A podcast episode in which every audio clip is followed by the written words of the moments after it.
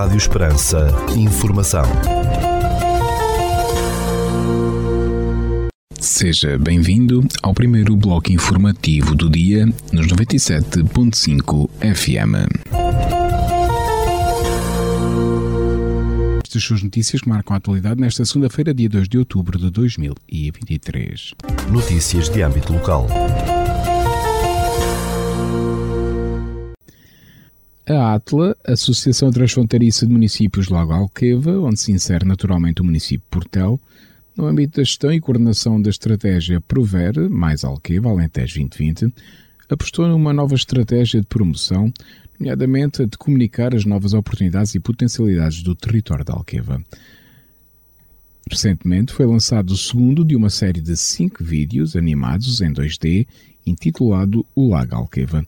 Estes vídeos, disponíveis em português, inglês e espanhol, podem ser vistos nas redes sociais, nomeadamente no YouTube, destacam-se pelas ilustrações inspiradas diretamente no território e por animações dinâmicas e orgânicas. Através deles, a Atla e os seus municípios visam comunicar de forma envolvente e inovadora as potencialidades e atrativos da Alqueva, tanto para visitantes quanto para investidores. Notícias da região. A Universidade de Évora, através da sua Cátedra Energias Renováveis, aderiu à BAT Power, Associação Portuguesa para o Cluster das Baterias, que já agrega outras instituições de investigação inovação e empresas. Em comunicado, a Universidade de Évora realçou que a BAT Power foi criada para incentivar a investigação e o desenvolvimento e a criação de negócios e internacionalização de empresas portuguesas que desenvolvam atividades relacionadas com sistemas de armazenamento de energia. Esta adesão permite a integração numa plataforma agregadora de conhecimento e competência no âmbito dos sistemas de armazenamento de energia, as baterias, tendo em vista potenciar a competitividade internacional do setor português desta tecnologia, referiu Luís Fialho, desta Cátedra de Energias Renováveis. Segundo a Universidade de Évora, a sua participação na associação pretende contribuir para que Portugal seja uma referência na investigação, inovação de baterias e tecnologias avançadas para armazenamento de energia. Um total de 69 totens informativos e 26 mesas de interpretação foi instalado em Santiago do Cacém para dar a conhecer o património histórico, arquitetónico, paisagístico e natural do Conselho. Segundo a Câmara Municipal Local, os equipamentos com informação em português, inglês e francês encontram-se colocados junto a museus, monumentos, igrejas, jardins públicos, espaços naturais, zonas históricas, miradouros, entre outros espaços. A iniciativa, que implicou um investimento de quase 150 mil euros, resultou de uma candidatura do município ao Programa de Desenvolvimento Rural 2020, medida líder intervenção da renovação de aldeias. A exposição Natureza Morta, com fotografia de José Manuel Rodrigues e idealizada e concebida pela Direção Regional da Cultura do Alentejo, está patente no Panteão Nacional em Lisboa. Segundo a Direção Regional de Cultura do Alentejo, que organiza esta apresentação em parceria com a Direção Geral do Património Cultural, Panteão Nacional, a mostra fica patente até o dia 29 de outubro. José Manuel Rodrigues, fotógrafo do Alentejo, Prémio Pessoa, registrou através da sua abordagem artística uma situação a que todos afeta. Assinalou a organização referindo-se à profunda alteração da paisagem lentejana em contexto de práticas agrícolas que levaram à destruição sistemática de património cultural na região. Natureza Morta, que já esteve em itinerância por alguns conselhos do Alentejo, é um projeto financiado através do programa Interreg Espanha-Portugal no âmbito do projeto Magalhães ICC. O trabalho do Corpo O Homem, de J. Aire, foi o vencedor da segunda edição do Prémio Literário Santos, instituído pelo município de Campo Maior. A obra de J. Aire, pseudónimo de Ruth Simões Ribeiro, autora natural de Coimbra, vai ser publicada em livro numa edição do município e receberá um prémio monetário no valor de 1.500 euros. O Prémio Literário Santos tem por objetivo fomentar o gosto pela leitura e pela escrita, defender e valorizar a língua portuguesa e promover e incentivar a criação literária, mas é também uma homenagem ao escritor que lhe dá nome. A arte em madeira é o tema da exposição que está patente ao público na Biblioteca Municipal de Nisa, no distrito de Porto Alegre, sendo os trabalhos da autoria de Manuel António São Pedro Mendes. Segundo o município, a mostra vai estar patente ao público até o dia 31 de outubro. A empresa intermunicipal de tratamento de resíduos Res e Alentejo e os municípios parceiros do Baixo Alentejo vão promover assembleias locais abertas à população para discutir o futuro da gestão de resíduos urbanos na região. A iniciativa arranca no dia 27 de setembro em Almodóvar e deverá prolongar-se até outubro. Esta iniciativa pretende estabelecer diretrizes claras para uma gestão eficaz dos resíduos urbanos, promovendo a sustentabilidade ambiental e económica na região. O envolvimento de todos os agentes, com influência direta e indireta no sistema de gestão de resíduos urbanos, é crucial para o sucesso deste planeamento estratégico, segundo a Resi Alentejo. Nestas assembleias locais, a população será chamada a ter uma voz ativa para debater os principais desafios da gestão de resíduos urbanos nos diferentes municípios, identificando soluções que permitam criar valor ambiental e económico. O músico David Fonseca vai realizar um concerto no dia 28 de outubro, às 21 horas e 30 minutos, no Teatro Bernardino Ribeiro, em Estremoz. David Fonseca, músico, cantor e compositor, vai apresentar o concerto Living Room Bohemian Apocalypse, este cantor nasceu em Leiria em 1973 e deu-se a conhecer através dos Silence Four, um quarteto pop rock formado em 1996 que esteve ativo até 2001. Marco já na sua agenda cultural este concerto de David Fonseca em Estremoz, no Teatro Bernardino Ribeiro, no dia 28 de outubro, às 21 horas e 30 minutos. A exposição de pintura, a segunda pele, da autoria de Balbina Mendes, está patente na Galeria de São Sebastião, em Porto Alegre. A mostra pode ser apreciada até o dia 15 de novembro.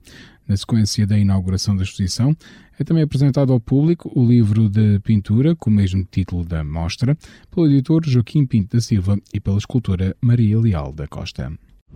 A exposição de figurados Tremoz, intitulada Tradição e Cultura, da barrista Vera Magalhães, está patente ao público no Centro Interpretativo de Bonecos Estremoz, Segundo o município extremocense, a mostra, que pode ser visitada até ao dia 26 de novembro, apresenta um olhar da barrista Vera Magalhães sobre a tradição e cultura do boneco de Estremoz, arte com mais de três séculos que faz parte da identidade cultural da cidade de extremocense. Ficamos agora com a atualização da informação a partir da sala de situação do Comando Territorial de Évora da Guarda Nacional Republicana. Bom dia, senhores ouvintes. Fala-vos o Sargento-Chefe Manuel Seabra da Sala de Situação do Comando Territorial de Évora da Guarda Nacional Republicana para vos informar acerca da atividade operacional desenvolvida no período de 29 de setembro a 1 de outubro de 2023. Na área de responsabilidade deste comando ocorreram 16 acidentes de viação, sendo 12 colisões e 4 despistes, dos quais resultaram 4 feridos leves e danos materiais. No âmbito da criminalidade foram registradas 29 ocorrências, sendo 10 crimes contra o património, 9 crimes contra a vida em sociedade, 8 crimes contra as pessoas, 1 crime contra o Estado e um crime previsto em legislação avulsa. Foram ainda efetuadas 10 detenções em flagrante delito, 8 pelo crime de condução em estado de embriaguez, uma pelo crime de condução sem habilitação legal e uma pelo crime de resistência e coação sobre funcionário. No âmbito de controle nacional, registámos 171 infrações relativas à legislação rodoviária, 4 relativas à legislação policial e uma relativa à legislação ambiental.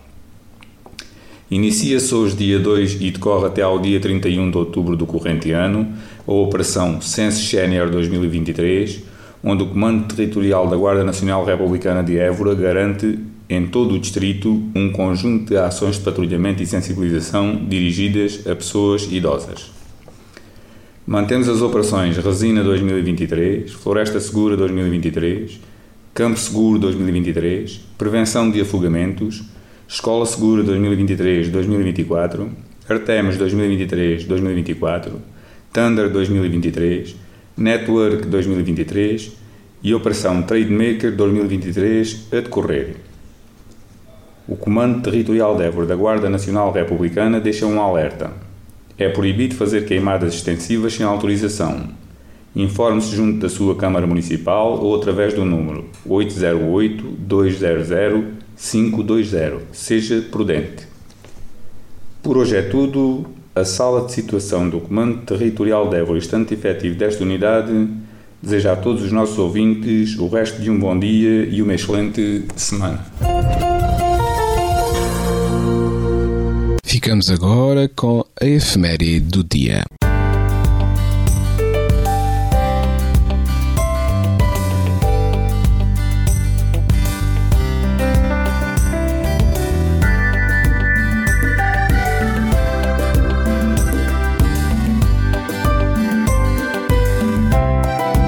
Neste dia 2 de outubro assinala-se o Dia da Não Violência e da Paz.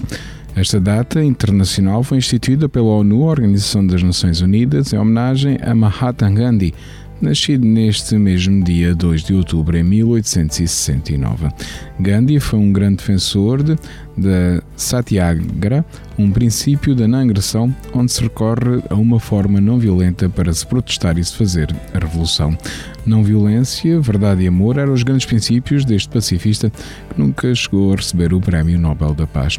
Trata-se de um dia virado para a educação e para a paz, para o respeito pelos direitos humanos e para a solidariedade entre os homens. Nesta data tão importante realizam-se imensas iniciativas pela paz no mundo, com destaque para as escolas.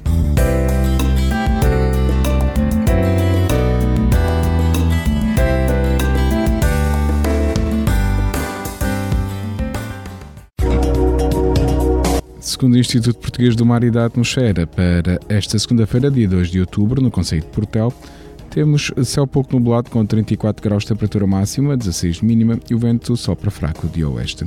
Já para a capital do distrito, na cidade de Évora, para esta segunda-feira, dia 2 de outubro, temos céu pouco nublado com 34 graus de temperatura máxima, 16 de mínima e o vento sopra fraco de oeste.